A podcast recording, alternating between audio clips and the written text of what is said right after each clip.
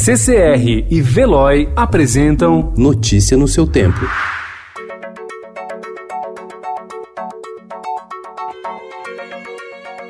Olá, seja muito bem-vindo. Hoje é segunda-feira, dia 23 de março de 2020. Eu sou Adriana Simino, ao meu lado Gustavo Toledo. E estes são os principais destaques do jornal Estado de São Paulo.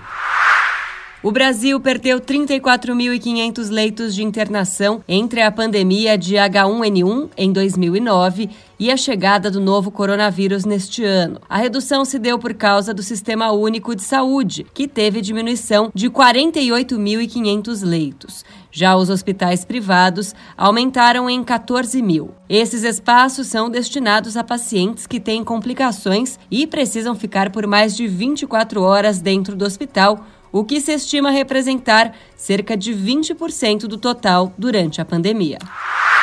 A gestão do presidente Jair Bolsonaro é considerada ruim ou péssima por 48% dos moradores da capital paulista, segundo sondagem do Ibope em parceria com o Estadão e a Associação Comercial de São Paulo. No caso do governador João Dória, as opiniões negativas são 44%. Já o trabalho do prefeito é visto como regular por 45%. Durante a pandemia de coronavírus, 47% dos moradores da capital paulista citam a saúde como a área em que há mais problemas. Em seguida, vem o transporte coletivo na cidade, com 14%, a segurança pública, com 9%, e a educação, com 7%. Empresários pedem plano Marshall contra a crise.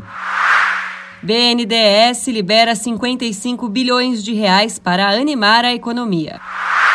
Com 100 mil moradores, Paraisópolis se mobiliza contra o coronavírus. Jornais se unem em ação contra a Covid-19. Escritores e colunistas de literatura do Estadão dizem o que estão lendo e o que sugerem para enfrentar a quarentena. Atletas treinam em casa. Notícia no seu tempo. Oferecimento CCR e Veloy.